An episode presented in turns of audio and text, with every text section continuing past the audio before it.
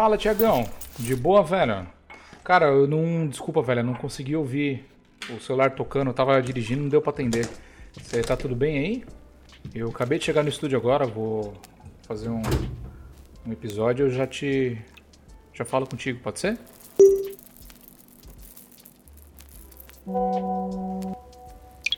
Bah, man, tô tentando falar contigo a manhã inteira. Depois dá uma olhada no vídeo que eu te mandei aqui no zap. Tá ficando feio o negócio esse vírus aí. Deixa eu ver. Na China, um vírus misterioso surgiu na cidade de Wuhan. O vírus é uma variante do coronavírus, mas se sabe muito pouco sobre ele até agora. Duas pessoas que tiveram o vírus morreram. A China concentra a absoluta maioria dos casos. É que ele cuida de mim desde que começou esse negócio de pandemia. Essa passando de 9.300 em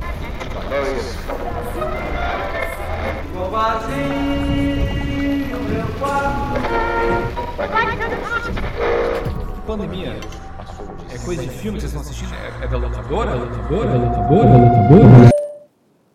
Ô, Thiago, eu vi o vídeo agora, velho. É. Cara, se eu te falar que há uns dois dias atrás, mais ou menos, eu acabei sonhando com esse. Não lembro bem se foi com esse vídeo, mas era uma notícia como essa. E eu não conseguia. Cara, eu não conseguia formular a ideia na minha cabeça, porque era um sonho extremamente estranho. Foi tipo assim. Eu vou. Eu vou. Eu preciso desligar aqui. Chegou o convidado aqui. Depois eu, eu falo contigo, tá bom? Valeu. Oi, Fabro, tudo bem, querido? Que bom que você já chegou. Cinco minutinhos, a gente já começa. Eu só vou fazer um cafezinho, pegar uma água pra você. Você pode se ajeitar aí na cadeira e a gente vai começar, tá bom?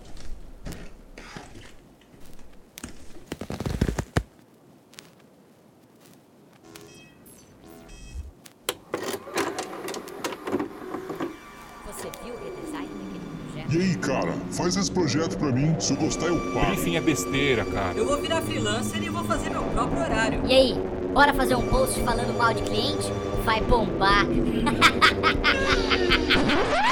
O que, que esse botão faz?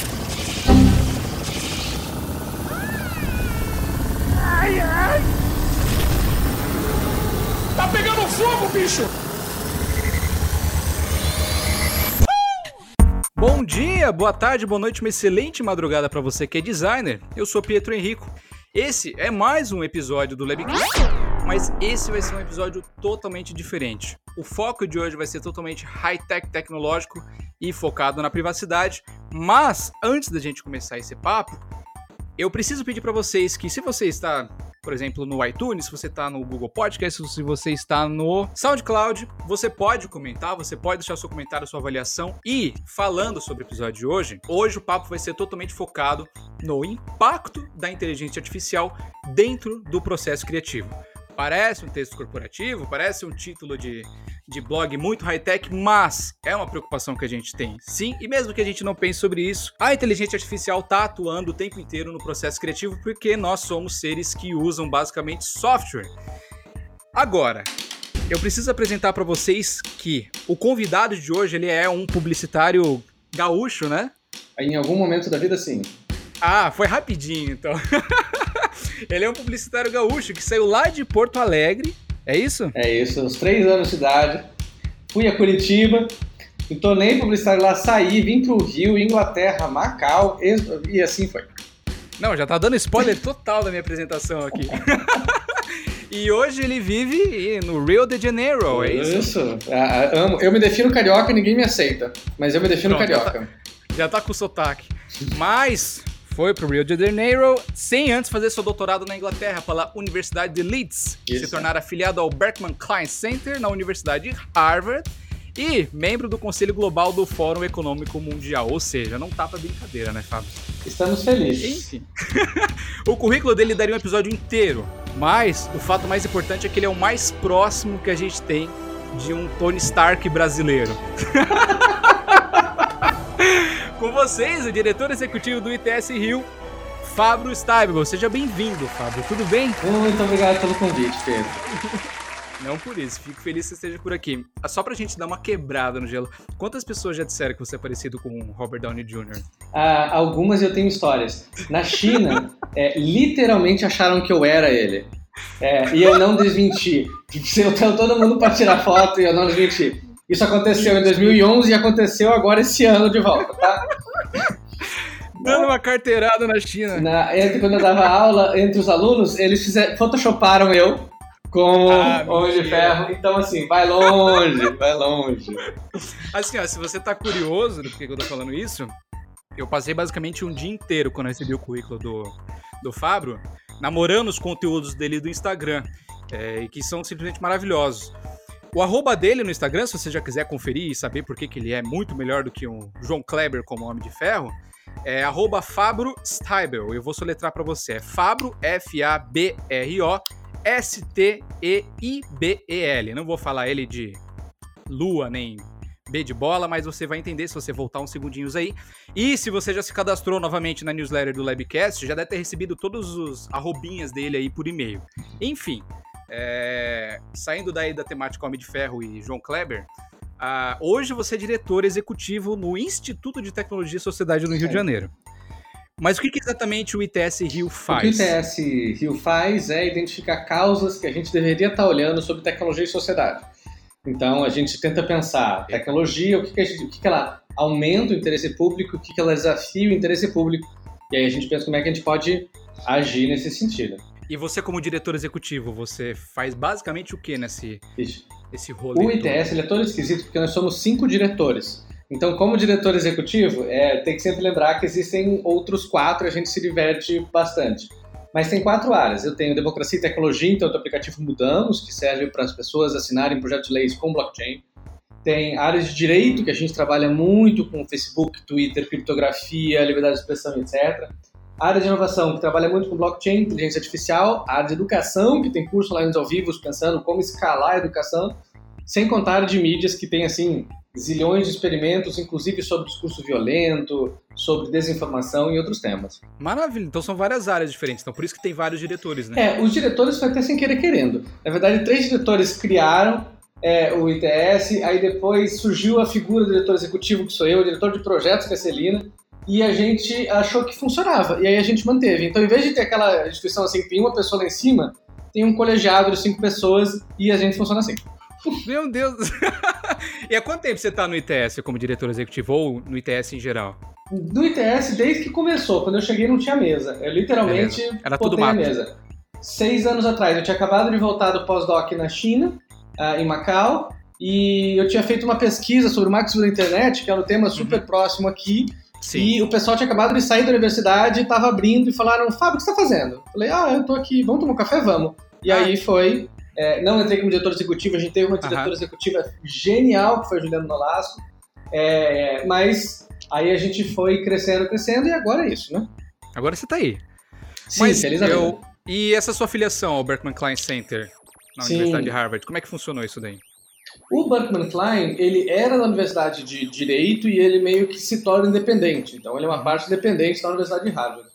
A gente começou a trabalhar junto durante quatro anos. A gente fez aqui no Rio de Janeiro é, o- um evento com 400 pessoas, 40 países sobre inteligência artificial. A gente coordena junto a Network of Centers, que é uma rede de 100 universidades, incluindo Harvard, MIT. Mary e outras. E aí eles têm um programa de afiliados, que são pessoas que são é, que eles consideram necessárias à rede deles. E aí já está no segundo ano que eu sou afiliado ao programa. Então eu sou membro do Berkman Klein Center, embora eu passe muito pouco tempo lá, eu passo uma parte do Aham. meu tempo aqui. E hoje você se considera um especialista? Um... Qual é a área que você tá mais focadíssimo hoje? Porque assim, você vai em vários canais diferentes. Você vai no Globo News. Sim. você- Eu vi um. Ah, um café da manhã maravilhoso seu lá, não, mas você que eu achei muito legal, achei muito legal mesmo. Então o pessoal geralmente chama pra coisas específicas, mas quais coisas específicas você tá focado hoje? Eu me defino mais como tutti-frutti, né? Eu acho que a Ah. gente ser misturado é a melhor coisa. Eu acho que o que eu me especializei foi explicar a tecnologia de uma forma simples. Uhum. Né? Desmistificar essa tecnologia para que você consiga enxergar, pegar nela e papar. Seja tangível, Por- né? Governo aberto é uma coisa que é minha especialidade, então como fazer governos terem mais participação, serem mais abertos, né? Eu sou auditor do plano de governo aberto do Brasil. É, temas de direito, acaba que eu me aproximo até pelo ITS, então volte bem, você vai me ver falando sobre liberdade de expressão, artigo 19 e tudo mais. É, e uh, também a gestão, aquela, a ideia de como você colocar na prática, né? Como é que você implementa a tecnologia pensando na sua execução, no seu controle e tudo uhum. mais. Eu prefiro tutti frutti. Um pouquinho de cada e tá bom. Dessa... mais generalista, né? Mais aberto, né? Mais arquiteto mais em... engenheiro. Acho que é muito mais por, por curiosidade, né? A curiosidade, ela vem, é, e ela é essencial, né? Porque você se pergunta muito, né? Então, se você perguntar fórmulas de física, eu te falo com o maior prazer sobre física quântica. Por quê? Porque eu tive a curiosidade de ir lá ver. Uhum. É, mas eu acho que tem a. Eu lembro uma, uma pessoa que eu admiro muito, um arquiteto é, urbanista, que é o, o, Jaime Lerner, né? Ele foi prefeito de Curitiba há muito tempo, depois governador. Uhum. E ele sempre pensou a cidade como um arquiteto, no sentido de você pensar a ideia de cidade, o conceito. E aí me disseram a diferença disso para o engenheiro. Porque o engenheiro vai calcular lá o quanto de concreto você tem para a ponte não cair. Sim. Então o engenheiro é muito mais especializado, o arquiteto é muito mais generalista. Eu acho que eu sou muito uhum. mais generalista, mas trabalho com engenheiros. Eu trabalho com pessoas que daí sabem, na hora de fazer o código, como fazer uhum. isso e a, a ideia, criatividade é, é time, né? Uhum. Você se soma. Sim. Eu vi uma definição simples, basicamente simples assim de, de currículo, que assim, é, você acho que é, é, esse o ponto que você vai conseguir ajudar a gente nesse episódio. Você, como especialista em tecnologia e segurança, que é um conteúdo que eu vejo você abordando bastante, você vai ajudar a gente a responder uma pergunta que eu considero acima do fundamental. Com o acesso irrestrito à informação e quase restrito às tecnologias, cada vez mais a gente tem a democratização das tecnologias, assim como quebrou a barreira das informações, uhum.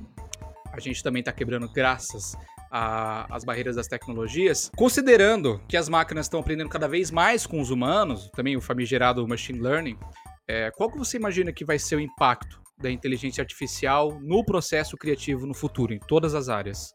Tá. Eu acho, é bom, é, eu acho que é bom desmistificar o que, que é inteligência artificial, né? Porque Show. ela não é artificial e ela não é inteligente. Então o nome não ajuda Nossa. muito. Ela não é artificial porque ela é real, ela produz alguma coisa, né? Uhum. É, mas ela não é inteligente no sentido que ela não tem criatividade. Basicamente, você, você falar para uma, uma machine learning, você falar, vamos tomar um café amanhã às 5, ele vai encontrar a forma mais eficiente de tomar um café com você assim. Sendo que você vai saber que pode ser um café, pode ser um sanduíche, pode ser assim, pode ser às quatro e meia, pode ser um café, pode ser uh, bater um papo. Você entende essa priorização de preferências. A inteligência artificial não, porque ela é um algoritmo desenhado para resolver um problema. Uhum. É, o que a gente tem hoje na inteligência artificial ainda é bastante o começo do processo. Não que a inteligência artificial seja algo novo, ela tem aí, sei lá, 70 anos, mas essa capacidade de ter dados, de processamento, etc., é recente, e os investimentos mesmos têm 10 anos ou menos aí que a gente está vendo essa escalabilidade. Só que, contrário à genética, que foi algo que era possível, porém teve várias, digamos assim, preocupações se a gente deveria se mover muito rápido, né? E por isso que você tem aí a Dolly lá em 95, 96, e você não tem assim, é, você não é modificado geneticamente agora que está esse debate sobre modificação, a inteligência artificial é diferente. Está todo mundo fazendo, todo mundo pode fazer e está cada vez mais popular de você poder criar a sua experimento disso. Uhum. Então o grau de inovação dela é muito grande, mas ainda estamos muito no início de tudo. E respondendo daí o que você me perguntou, assim, qual que é o futuro?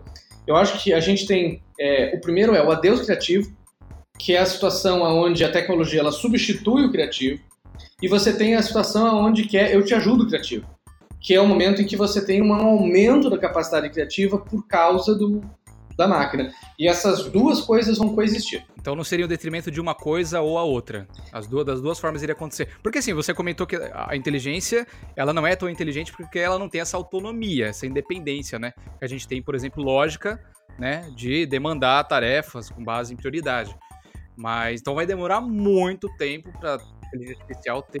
Eu digo muito tempo assim, ó, no sentido de tecnologia, é, não é o muito tempo de 100 anos. É tempo de anos. Tecnologia, assim, no, no passo que a gente está, acelerando cada vez mais, é 5, 10, 15, 20 anos no máximo chorado. Edição de vídeo. Né? A, gente, a gente visitou lá o que seria o Netflix da China, né? E hum. essa ideia do videoclipe como obra não existe. Por quê? Porque o vídeo, eles gravam, a inteligência artificial ela vai editar o videoclipe. Conforme as pessoas estão assistindo e conforme elas param de assistir, o vídeo vai sendo reeditado por inteligência artificial. Então ele vai sendo automatizado ao longo da vida. Ele é uma obra viva, entendeu?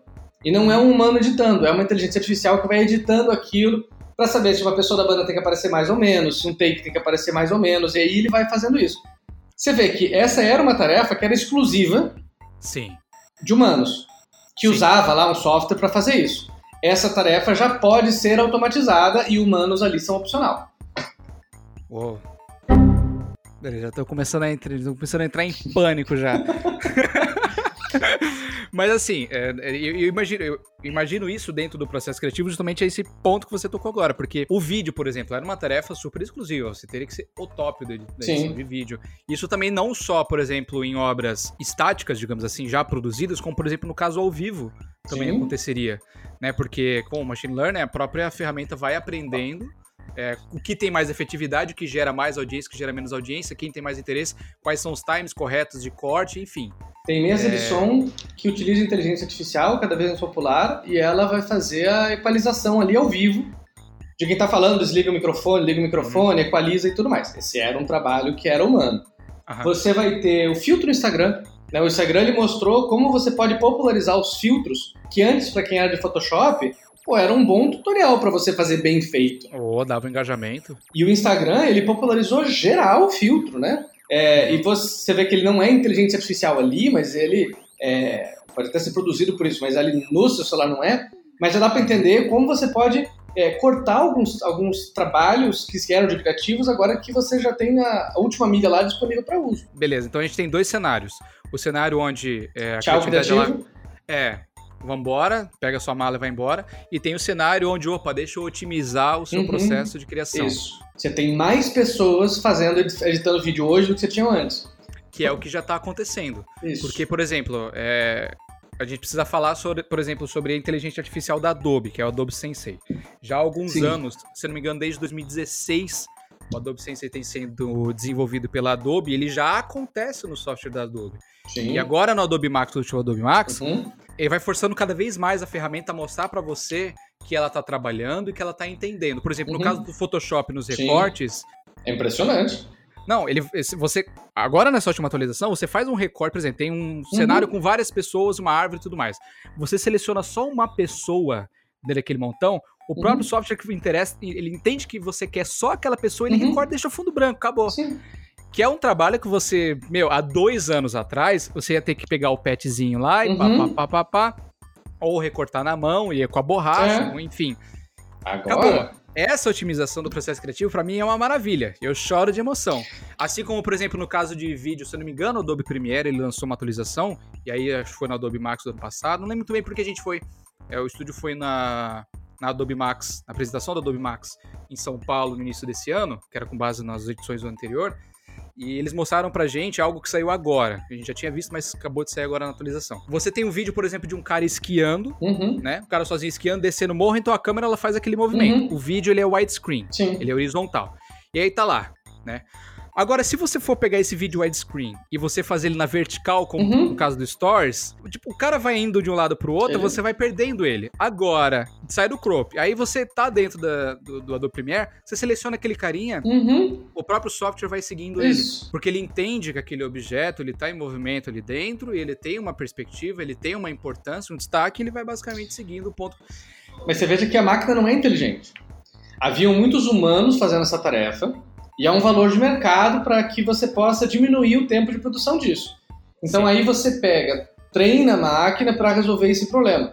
Mas você vê que não é assim, a, a máquina teve aquela sacada assim, putz, vou fazer o crop desse cara esquiando.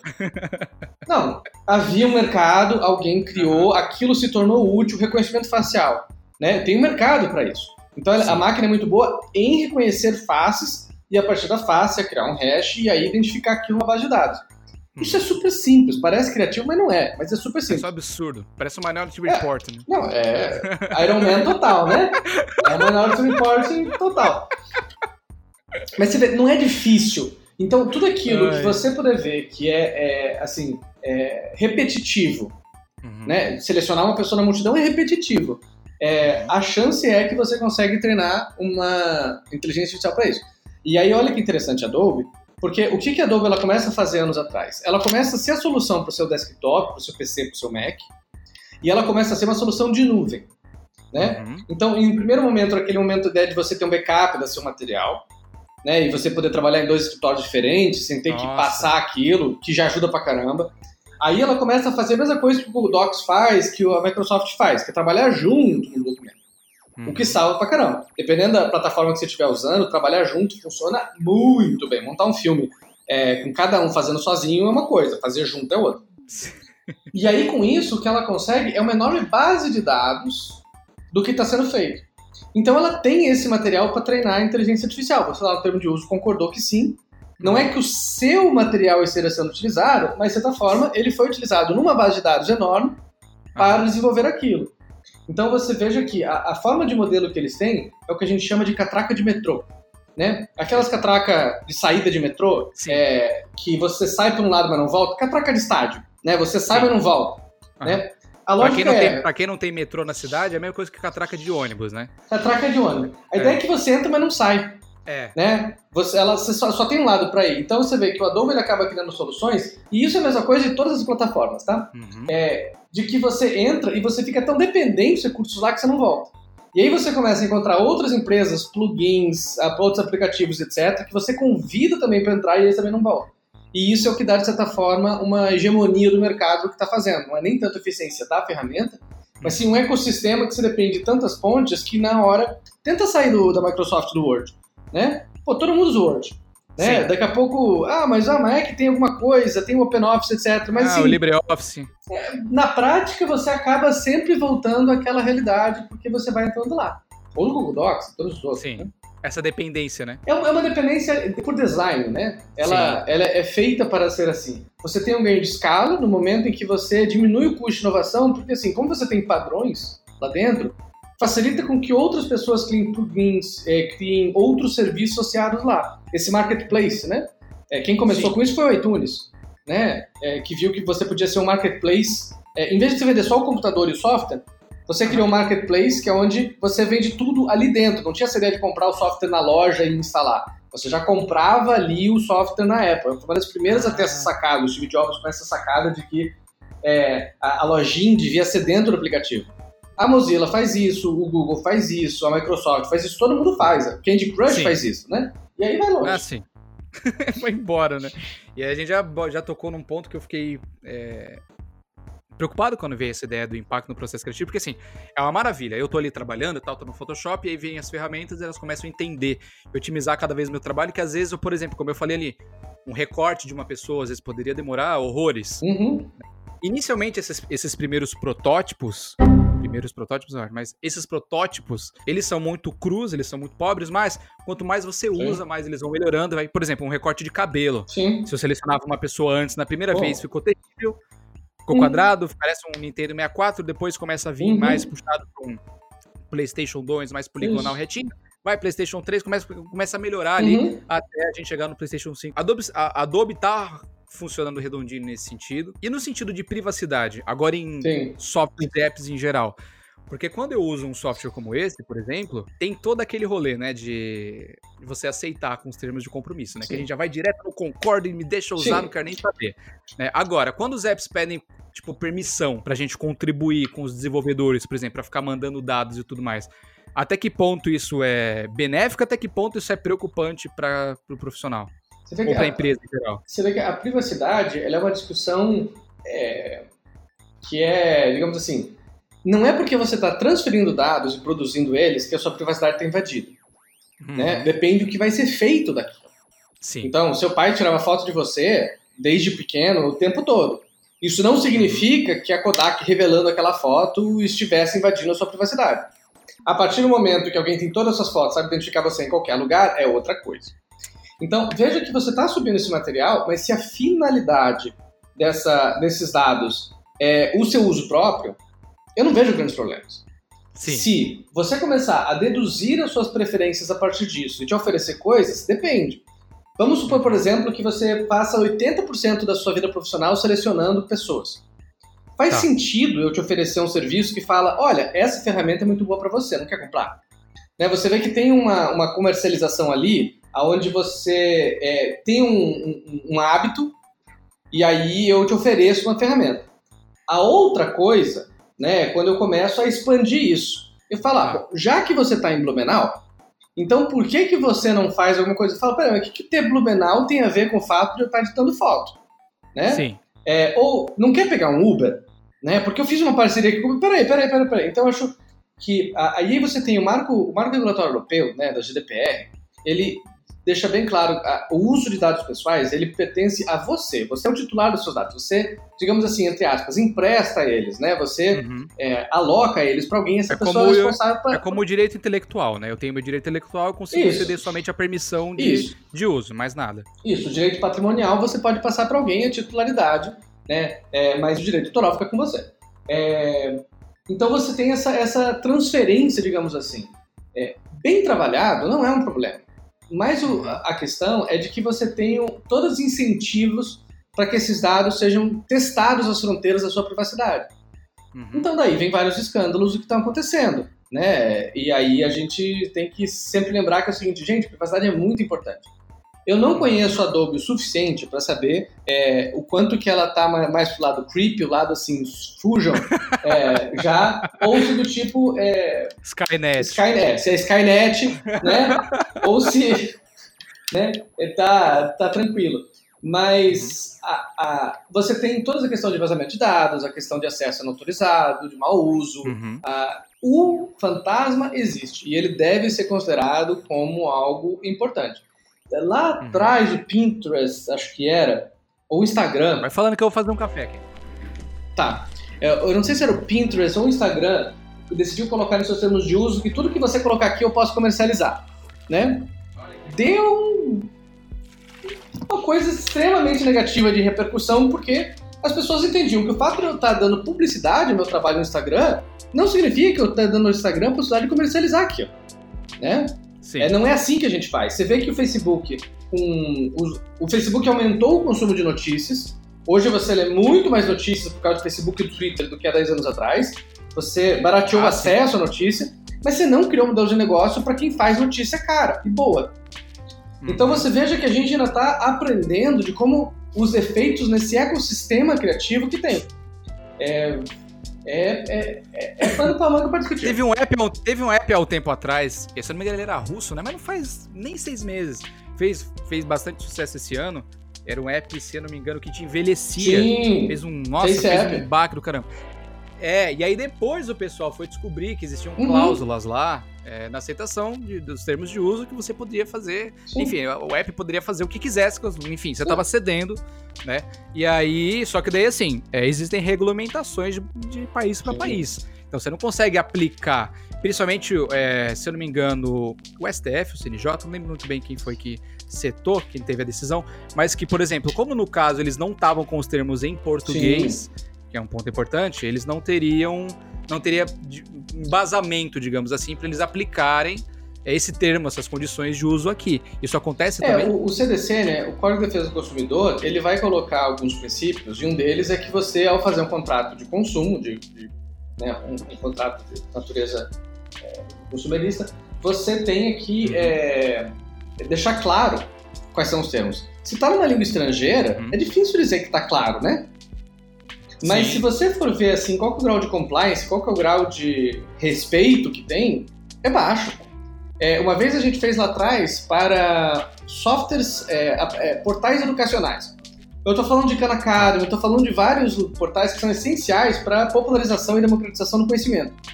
Eles não tinham termos em português. Agora já tem, tá? Mas olha que, olha que difícil que é a inovação, porque você está fazendo inovação, mas às vezes você faz uma algo que não está regulamentado ainda. E se você regulamenta muito, você mata a inovação.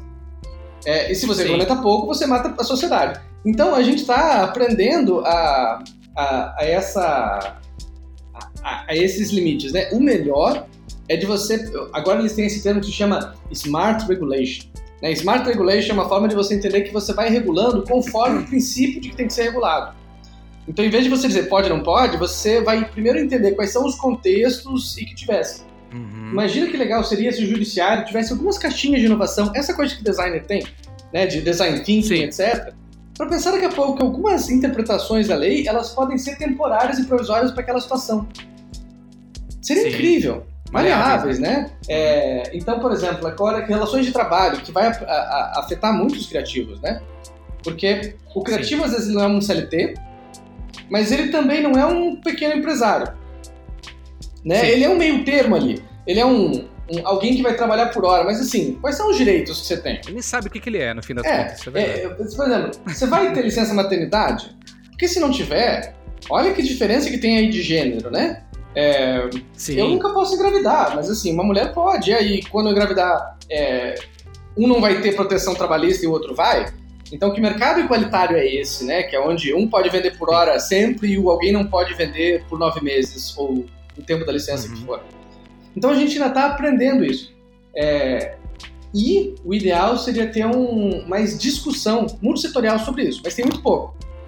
Então a gente acaba que vai meio batendo cabeça, né? Pode, aí não pode, pode, aí não pode. Uhum. É, mas as coisas estão mudando muito rápido. Eu, você falou agora dessa personalização, de você colocar em. É, deixar mais maleável. Acho que o Windows, há uns, depois quando ele lançou. Depois da abertura do lançamento do Windows 8 ou Windows 10, se não me engano, quando você vai instalando ele, ele vai te dando permissões que antes você não tinha. Uhum. Que antes ou você cedia todas Sim. as permissões para você poder usar, se você quer. Agora é, se você quer permitir Isso. os dados de uso, dados de e-mail, se você quer permitir que a Cortana fique rodando o tempo todo, Ixi. ou que ela. Ó, né? Antes que você basicamente deixava tudo a porteira totalmente aberta, agora você. O seu Adobe pode usar o seu microfone? Liberdade. Né? Para, para Photoshop? Né? Porque, olha só, é, a nova versão do Android tem agora ainda mais ferramentas para você entender a privacidade. O aplicativo do Bradesco, né, de banco, é, queria que eu liberasse o microfone o tempo todo. Eu só descobri isso por causa da última versão. E eu falei, não, uhum. eu entendo que para combate à fraude, você escutar o som ambiente é importante, então pode ter uma relevância. Sim. Mas enquanto eu estiver usando tá. o aplicativo, não o tempo todo. E aí, a gente, agora que a gente está começando a ter essa, essa demanda das pessoas por privacidade, está exigindo que as tá. empresas criem mais formas da gente entender. Eu acho que o Adobe não tem que, para usar Photoshop, ficar gravando meu áudio, né? É muito desconfortável. Olha, eu não sei, porque eu não, eu não sei se fosse melhorar meu processo criativo. Porque assim, ó, eu vou falar da minha experiência com o Adobe, até o contato interno com o Adobe. É, existe bastante, existe bastante sinceridade, bastante tranquilidade no trabalho com a Adobe em uhum. geral. A proposta deles em geral é bem transparente, super tranquila. Até no caso dos termos de uso, eu não lembro do microfone, mas em geral, quando você assina a Creative uhum. Cloud, uhum. e eu assino desde 2000, quando chegou a Creative você Cloud no Brasil, eu fui nos primeiros a assinar. É, eu fiquei maravilhado quando chegou o negócio. Nossa, você pode usar fontes uhum. é, pela web, Sim. sabe? Eu trabalho numa empresa que eu era o único dentro da empresa que tinha o Photoshop original. Uhum. Porque eu instalei com o Creative Cloud quando chegou. E assim, eu trabalhava de casa para empresa, de empresa para casa, usando os mesmos uhum. arquivos com, a, com, o trabalho da Adobe, já tá bem transparente, bem tranquilo há muito tempo, e os termos de uso da Creative Cloud são tranquilos. Mas tem uma é, coisa é assim. é, que você pode, a gente pode lembrar disso, é que assim, um dos princípios de proteção de dados é de você usar o mínimo de dados possíveis, não o máximo. Uhum. Então, se você tiver um uso, pra, se a Adobe tiver um uso para áudio, é claro que ela pode fazer. Mas geralmente quando a gente desenha uhum. software, a gente está desenhando aquela coisa, ah, vai coletando dados aí, pede tudo, depois a gente vê o que usa. Ah, me deixa trabalhar. O contexto californiano da Adobe, o contexto europeu e agora o contexto brasileiro já começa a colocar essa cultura de que menos dados é o caminho, não mais. Né? É mais barato, é mais seguro, é mais correto, protege mais a marca, porque você tem menos problemas. É, e deixa e dá, torna a marca mais valiosa Sim. também, né? Sim, entendeu?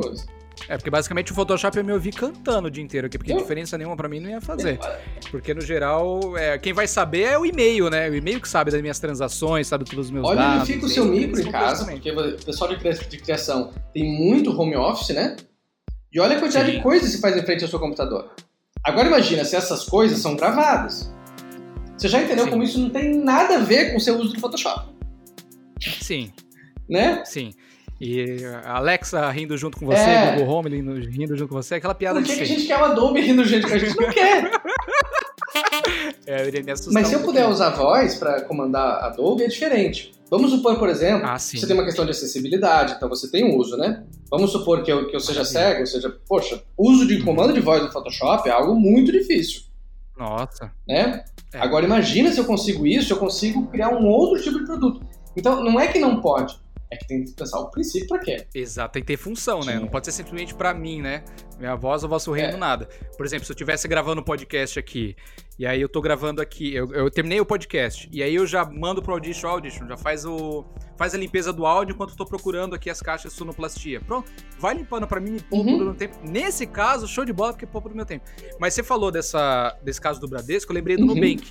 Porque o Nubank, há algum tempo atrás, ele teve que fazer uma espécie de micro campanha de conscientização, porque surgiu um dos novos termos de uso do Nubank, se não me engano, uma atualização que pediu e avisou que o Nubank ia começar a usar a localização do celular. É super importante pra banco. É. Aí o pessoal ficou, nossa, mas por que que quer saber onde é que eu tô? Porque, meu Deus, a Skynet, a era das máquinas tá chegando e, sabe? O pessoal começou a entrar em pânico. Se eu não me engano, o caso do Nubank foi justamente por essa Segurança. quebra de fraude, É. né? É, porque a, Porque se alguém clonou seu cartão e usou em outro lugar, Não, e o, o- o- você vê que o Nubank já vem com essa nova mentalidade de que eu vou te avisar. Porque todos os outros bancos já faziam isso, tá? Eles só não, eles só não avisavam você. Então essa agenda de privacidade tem a, a, a ironia de que quando a gente fala de privacidade, as pessoas ficam com mais medo, mas na verdade você já está vulnerável. nossa. Quando você está trabalhando com banco e login, autenticação em geral, é, é muito mais importante o comportamento do que a senha. Porque a senha, a biometria, ela é uma identificação pontual. Quando você trabalha com contexto, você trabalha com, com string, com uma linha de comportamento, fica mais difícil de você falsificar. Então, se você está sempre aí em Blumenau, e daqui a pouco você faz uma transação em Natal, fala, ei, né? Ué. Uai, né? É, tudo indica que os seus dados foram transferidos para outra localização e está sendo utilizado. Isso não quer dizer que você não esteja Natal. Mas se você Sim. sempre faz compras de 30 reais, 30 reais, você acabou de comprar a passagem de TAN 1500, ei, né? Nossa. Por outro lado, e você tem que lembrar o seguinte, por exemplo, você está fazendo uma compra lá no Mercado Livre, né? Quando você faz uma compra na sua conta e tudo mais, sempre tem um risco da sua conta ter sido roubada. Então, às vezes, eles vão negar você por achar que você não é você, que é o inverso, né? Sim.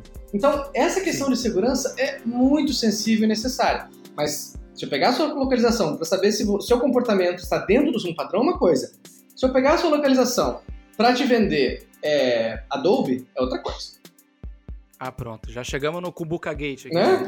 É, pô, me pede, pergunta se eu quero. Né? Senão você entra no shopping e a pessoa fala: Ei, não quer um café do Starbucks? Fala, como é que você sabe que eu tô no shopping? Olha, é muito fácil Nossa. pela tecnologia saber se tá no shopping. Bizarro. Mas avisa as pessoas, deixa elas cientes e, e cria valor. Na verdade, quando a gente fala de dados pessoais, a gente fala o seguinte: você vai pegar um dado da pessoa e vai fazer algo com aquilo, gera valor. Explica o valor que você está fazendo. Que é por isso que você instalava lá o Photoshop, lá o Adobe original lá atrás. Você viu o valor. Uhum. Sim. Né? É porque assim, a gente faz anúncio aqui no Red, mas pro uso diário eu não tenho como o tempo todo ficar é, consumindo conteúdo, o tempo todo ficar com quebra de anúncio o tempo todo na página. Porque assim, tem blogs específicos que eu leio Uhum. que assim, você não consegue entrar em uma página sem ele já, Tá, pá, já fechar a página, deixar tudo escuro e aí tem um lá Uhum. no meio que daí tem três botão de X, sabe? Parece aquela galera quando via filme pirata no Mega Filmes É. HD. Daí você tinha que ficar adivinhando qual que é o X que você tem que clicar, porque senão vai aparecer. Então, isso que você falou, no caso, por exemplo, ah, o celular tá usando a minha localização. Eu tô o tempo todo com o celular no bolso. Ele sabe os meus interesses, às vezes Uhum. sabe interesses. E se eu tô em algum lugar e aparece lá um anúncio personalizado, isso não tá tão longe de acontecer. Não, Claro que a vida não precisa ser um Wally, né? é. Onde fica aqueles LED e tal, rodando e tal, aqueles hologramas e tudo mais, você começa a ficar até meio, meio zonzo. A vida não é um Black Mirror por enquanto. Mas não quer dizer que não venha a caminhar dessa forma. Tudo depende da privacidade. Agora, no Brasil é diferente. É, o, o Brasil, é, a- digamos assim, né? O, o, o Código do Consumidor ele te dá certas proteções para relação de consumo de dados. É, Uhum. Bancos, sistema financeiro tem boas proteções. Você tinha saúde, algumas proteções. Então você tinha coisas setoriais que funcionavam bem. É, o que você não tinha é um marco específico de dados pessoais. Essa é a Lei Geral de Proteção de Dados, LGPD. Show. Ela foi aprovada depois de oito anos de discussão é, e ela entra em vigor em agosto de 2020. Né? Ela, tá, Tá. todo mundo se preparando para ela. Então o Brasil agora está muito mais próximo de ter um marco. É, a cultura de dados pessoais, entretanto, ela leva mais tempo para ser feita. É, então, assim, a gente está melhor do que estava antes, mas ainda tem bastante coisa para fazer. E o inverso disso é você facilitar um cenário Black Mirror. Porque houve um cenário China, né, onde você tem um uso Nossa. bastante é, imparcial, assim, digamos assim, um agente consegue fazer um grande uso do que está acontecendo. Eu acho que não Sim. é isso que ninguém quer. Mas precisa cuidar. Então, Na China tava acontecendo aqueles episódios de reconhecimento facial, né? ah, na China, é, você cruza a rua, você cruzou fora, o dinheiro da multa já sai da sua conta. Você não Nossa. precisa nem pagar a multa. Meu Deus, a China tá rica demais. Por outro Se lado, a China se implantasse no Brasil, Então, ferrado. Por outro lado, e aí eu acho importante conhecer o sistema da China um pouco mais a fundo, só para não ter uma visão caricata, eles Sim. conseguem com isso diminuir, é, diminuir trânsito, eles conseguem combater poluição, eles conseguem combater corrupção. Então, assim, é, existem muitos experimentos na China, ela é muito fragmentada. Uhum. Existem bons usos e existem maus usos. Eu acho que é um uso muito diferente do brasileiro pra gente copiar e dizer, não, Ctrl-C, Ctrl-V. Mas isso não quer dizer que não tenham boas, boas ideias vindos pra lá. É, Sim. infraestrutura de internet no campo, tipo, eu acho que a gente tem que aprender o melhor lá fora, mas e não o pior.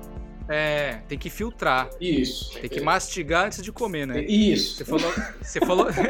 e pra gente tomar um pouquinho mais de cuidado, agora passando a régua nesse papo dos softwares e tudo mais, né? Porque a gente trabalha, nós criativos trabalhamos muito com aplicativos voltados para o uso empresarial. Né? Não só de criação, mas de e-mail, alguns, é, alguns é, aplicativos de tarefas como Trello, Notion e tudo mais. Como é que a gente faz para ter mais controle ou pelo menos ter mais cuidado usando esses, esses aparatos digitais? Eu acho que o primeiro é organizar em poucos fornecedores, porque facilita que você é, tenha poucos lugares com seus dados, facilita de você controlar. O segundo é trabalhar com empresas que você confia. Eu acho que a, a marca pesa. Tá. né? Então, tem toda a vontade de usar, testar todos os plugins da China. Nossa.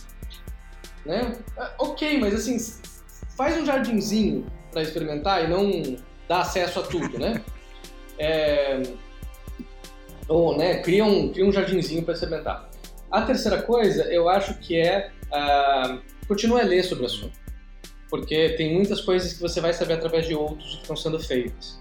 Né? E, e fale com a empresa sobre isso, fale publicamente, questione a empresa sobre isso. É, no caso de você discordar realmente, aí você pode limitar a participação. E o que você pode fazer sempre é salvar o seu passado fora. Então você pode tornar o seu passado offline. Então vamos supor que você tem lá uma conta de 5 anos com aquele provedor né, de serviço, mas você acha que daqui a pouco você não precisa ter esses 5 anos. Salva em outro lugar. Né? Separa, quebra as coisas. Às vezes você está trabalhando em projetos ativos e projetos ah, eh, passivos, você não tem que estar ali. Tira eles. Então tem gente, por exemplo, que vai deletar o ano anterior no Facebook todo ano, para que você não tenha. É, Twitter a mesma coisa, né? Drive, você pode daqui a pouco o Drive, você pode daqui a pouco pegar e colocar num outro servidor alguma Aham. coisa e não deixar tudo. Então divide, né? Não, não tem esse lugar. É, quarto, cuide de suas senhas. É, parece que não, mas as pessoas elas usam a mesma senha em vários lugares. Tem sites aí na internet para você é, verificar se sua senha já foi vazada. Que site que a gente poderia e usar? lembre que sua. ah, tem é, Have I Been Powered? Manda eu posso eu colocar coloco o link depois lá, porque sempre é, é, todos os vazamentos de senhas que já aconteceram tem lá, se você já foi. E se a sua senha estiver lá, você- Uhum. significa que ela é pública.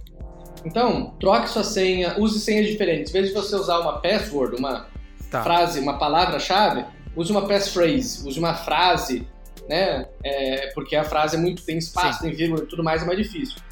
Use é, proteção em dois níveis, então O Instagram confirmação usa. por e-mail ou por SMS, como o Instagram usa, Uhum. cuide do seu cyber, higiene cibernético, digamos assim. E na dúvida, se prepare, porque lá fora você Beleza. pode se sujar. E eu tinha. Se você usa, usa a mesma é senha. problema. Se você é, se você usa a altera- mesma, principalmente a mesma senha, né?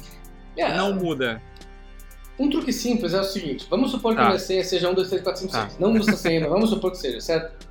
E aí, é, eu tô no site lá Tá. do Banco do Brasil, né? Eu posso fazer B, Uma 1, 2, variável. 3, 4, 5, 6B. Significa que quando você entra no Banco do Brasil, tem algo da senha que é, você sabe se Sim. é Banco do Brasil começa com B, né? Mas é, ela não é sempre a mesma, entendeu? Aham. Então você tem como deduzir, mas não é sempre a mesma. Só isso já vai. A outra é fazer a senha, né? É, minha mãe me mima. É Sim. muito melhor do que o 3, 4, 5, 6. E não é difícil de você saber se sua mãe de fato te mima. É, entendeu? Seja criativo com sua senha, Seja- entendeu? Né? Photoshop, Ah, Photoshop é isso aqui. É, entendeu? Meme. É fácil de você memorizar, é fácil de você digitar, mas é Bele- muito mais beleza, protegido. passou a régua da, da É privacidade. Eu tinha lido em algum lugar, acho que foi não, inclusive no release que eu recebi, é, que você, assim, você, assim como eu, é bem curioso com relação a profissões que não existem ou que venham a existir. Então, assim, no trabalho criativo em geral, em todas as áreas, não só de design, mas todas as áreas mesmo, do, mercado criativo, da indústria criativa, qual profissão ainda não existe e que você acha que vai chegar no futuro? Eu acho que vai ser. é, bom, as estratégias que vão chegar são as estratégias, é, são as profissões que Uhum. desenvolvem estratégia, né? Então, não havia a, a- profissão de urbanista e arquiteto. Quando você começa a ter cidades, alguém fala, pô, alguém tem que pensar isso aqui, né? É, não havia a profissão de designer. Quando você começa a, a pensar, ela chega. Então, eu acho que tudo aquilo que envolver pensar estratégia, eu acho Tá. que só vai crescer. Porque está cada vez mais necessário você pensar em estratégia.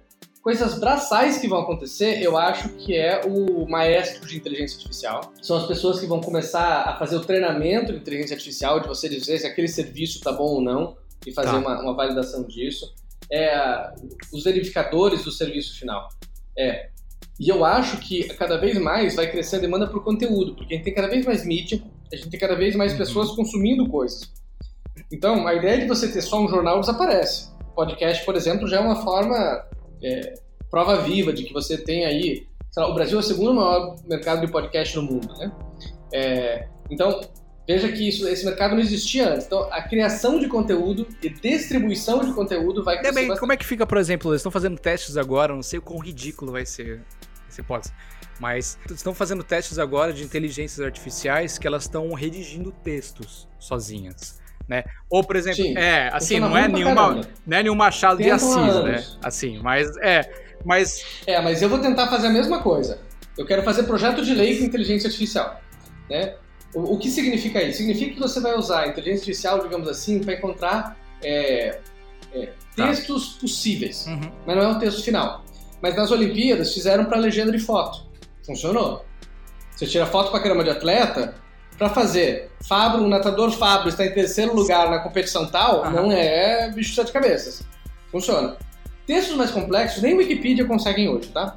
É, Funciona ruim. Todos os experimentos que eu vi de fazer um Wikipedia TCC. não funciona. TCC compra de outro, é, copy-paste. É, isso Ah, funciona muito meu melhor Deus. do que fazer, a não ser que seja uma banda que realmente não lê. É, mas infelizmente esse, é- esse, é, o, esse é o mercado. Mas é, não- a gente não vê ainda é, nessa criatividade que envolve contexto, que envolve cultura, a inteligência artificial dando, dando conta. É muito difícil. Uhum. É, é muito É. complexo ainda para ela. É, eu, Identificar uma é eu puxei, eu puxei uma coisa que é a profissão, ou seja, ela demanda uma carga, uma habilidade humana do futuro. Mas aí eu puxei o lado também da, da inteligência artificial para saber até que ponto a inteligência artificial vai ameaçar, por exemplo, a criação de conteúdo. É claro que não vai chegar, sei lá, que o T800 do Arnold Schwarzenegger ele vai fazer um podcast aqui falando, né? I'll be back, etc. Uhum. Algumas, eu acho que alguns espaços de inteligência artificial possa ocupar nas profissões do futuro e outro. Porque assim, como você falou, ou no, no trabalho criativo ela vai substituir, ou ela vai otimizar. E aí a Uhum. gente vai ficar sempre nessa balança. Ué. Será que ela já tá pra me substituir ou será que ela tá só querendo me otimizar? É como você falou, é um- não é uma escolha entre um e outro. Né? Vão existir os dois cenários, né? A gente tem menos carteiros para a quantidade de cartas, pela quantidade de mensagens trocadas hoje do que antes. Sim. Faz sentido você ser carteiro. Motorista de caminhão, em ambientes controlados, estão diminuindo. Plantações de cana, minas, ah, vão diminuir. Porto, vão diminuir. Então, tudo aquilo que for repetitivo é, tende a ter uma máquina que seja mais eficiente do que você. É, mas aí tem a questão do reskilling, né? Que é esse retreinamento. Se você é um criativo que você se especializou e essa única coisa é retoque de imagens, há uma chance de você mercado virar vintage. Então, né, pô, quem que não quer aquele pedal de guitarra XYZ que vai dar aquele sonzinho único? Há mercado para isso, mas é muito menor do que aquela pessoa que está lá no aplicativo e Uhum. clica um link e pronto. Você tem o, o, né, a- Sim. o sintetizador Você tem o. GarageBand lá pra fazer o. Pode, eu É. vou entrar de novo, não, porque eu agora lembrei do Kumbuka Gate. Vou entrar de novo no. No sentido da, da privacidade. Kumbuka Gate, pra quem não sabe, Kumbuka Gate é um português com inglês, uma coisa bem, bem publicitário. É um apelido de um episódio lá do Braincast, do podcast Braincast, que é do B9, em que um dos apresentados, um dos apresentadores contou que ele começou a receber anúncio de cumbuca no Facebook depois que ele conversou sobre cumbuca dentro da casa dele. Então, tipo, um negócio automático. Tipo, totalmente fora do, do contexto. Uhum. Né, ele fala, ah, não sei o que de cumbuca. Começou a aparecer, logo que ele entrou no Facebook, anúncio de cumbuca, cumbuca, cumbuca. É um negócio que ninguém nunca recebeu, um anúncio de cumbuca. Imagina. Quer dizer, existe a teoria de que a internet está ouvindo o tempo todo. Né, e direcionando anúncio para o usuário. Sim. Novamente, existe a teoria de que a internet está ouvindo a gente o tempo todo e direcionando anúncio para o usuário. Beleza. Você acredita que isso é realmente verdade ou é tipo uma invenção da minha avó que achava que videogame estraga a TV? Olha, a gente nunca viu. Uh tem algum, três tá. pontos importantes para isso.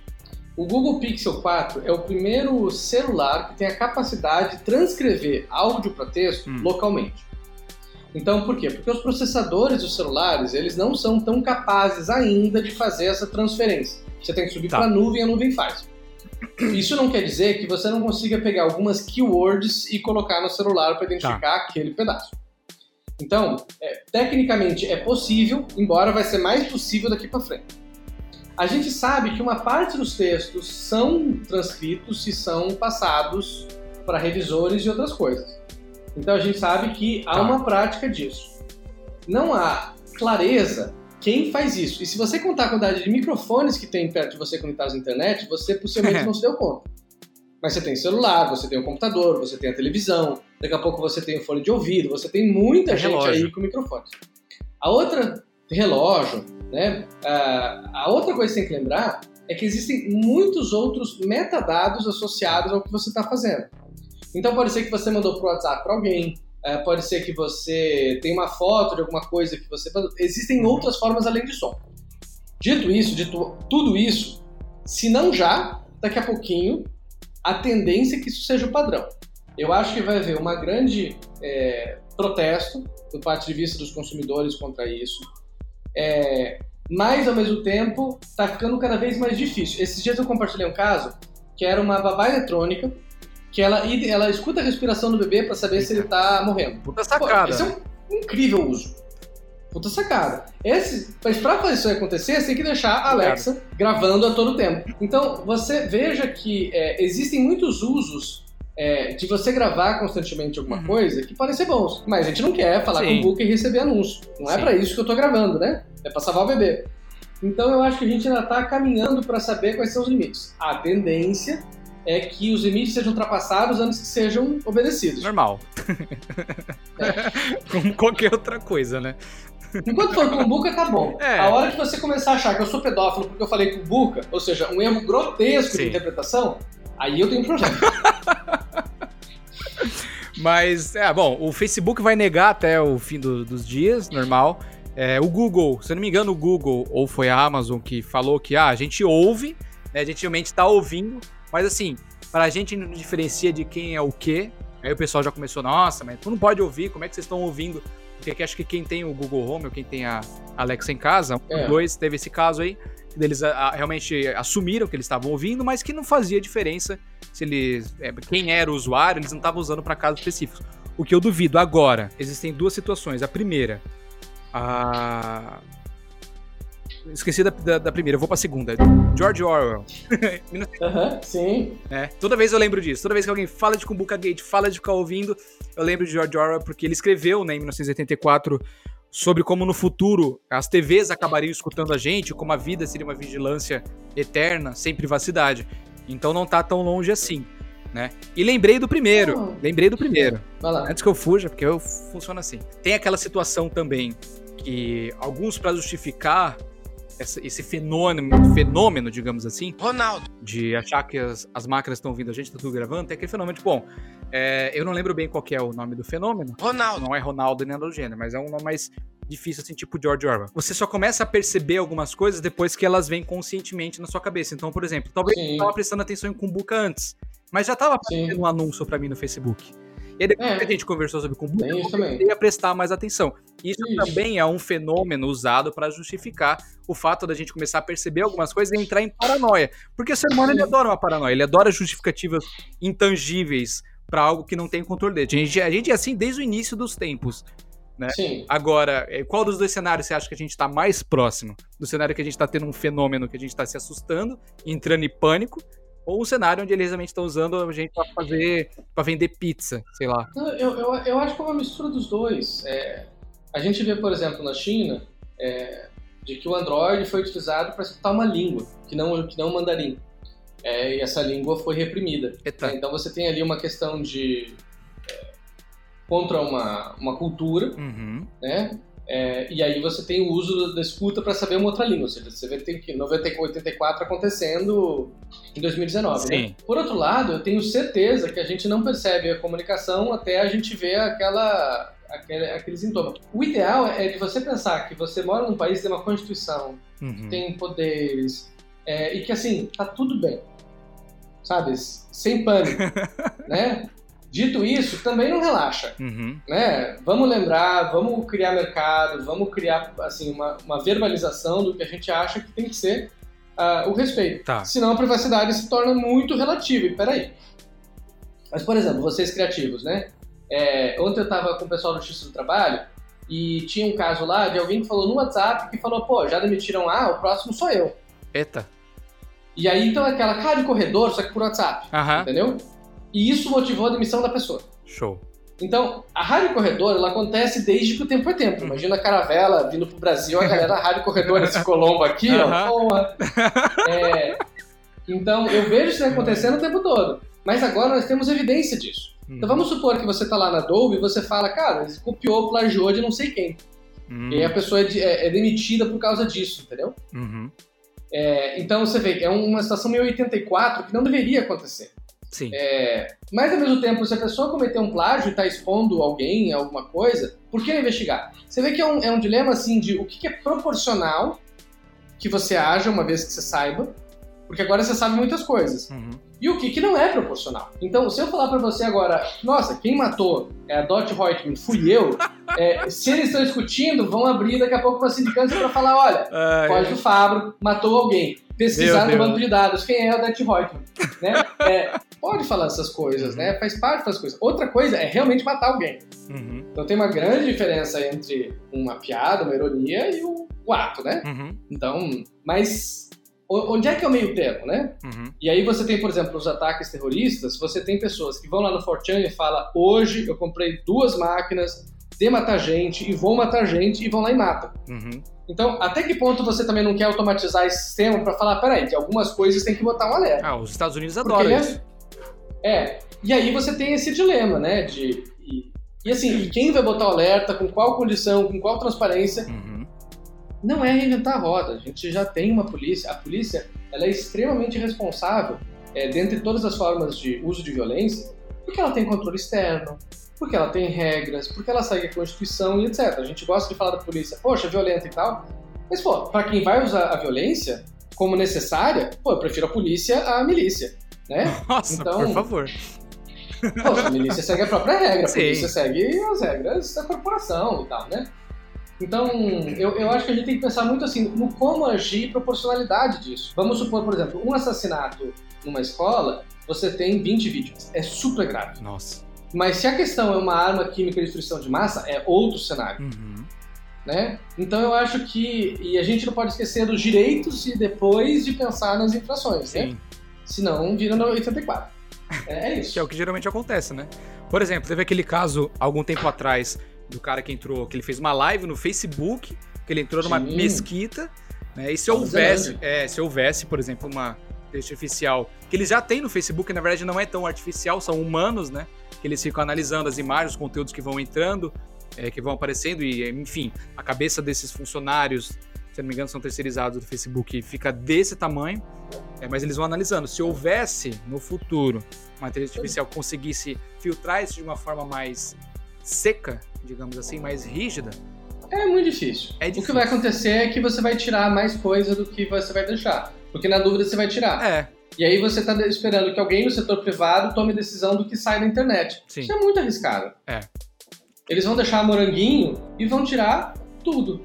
Por quê? Porque faz mais sentido. Você tende a ser conservador no, no que você retira. Uhum. E aí, a hora que tirarem o discurso político, as pessoas falam, pô, mas tá me censurando. Ah, sim, como já aconteceu na última eleição. Pô, mas, é, assim, é, é, é o difícil de você Agradar todo o conteúdo, mundo. porque o conteúdo é algo social. Sim. Por isso é importante ter o judiciário no meio. Sim. Né? Você tem um mecanismo, você tem pessoas, você tem tempo, você tem as partes, você tem uma situação que é possível de fazer uma boa decisão. Pô, você tem 30 segundos para saber se a mensagem tem que sair do ar ou não. Sim. E é muito semelhante a um RPG de você fazendo um atirador, entendeu? Sim. É Que a rápido. gente joga ali no Counter-Strike, a gente joga em vários lugares. É brincadeira de criança. É papum. Como é que você vai saber se aquilo é um vídeo, se é uma ironia, se é alguma coisa? Tem 30 segundos pra saber? Sim. Não sei se eu vendo saberia, Sim. né? Então, aí você vai esperar pra uma, pra uma máquina decidir, é, não vai dar certo, Uhum. né? Pesou, pesou totalmente o clima agora. Fiquei até meio. Até meio vamos falar de ursinhos carinhosos e É. Isso é. Mas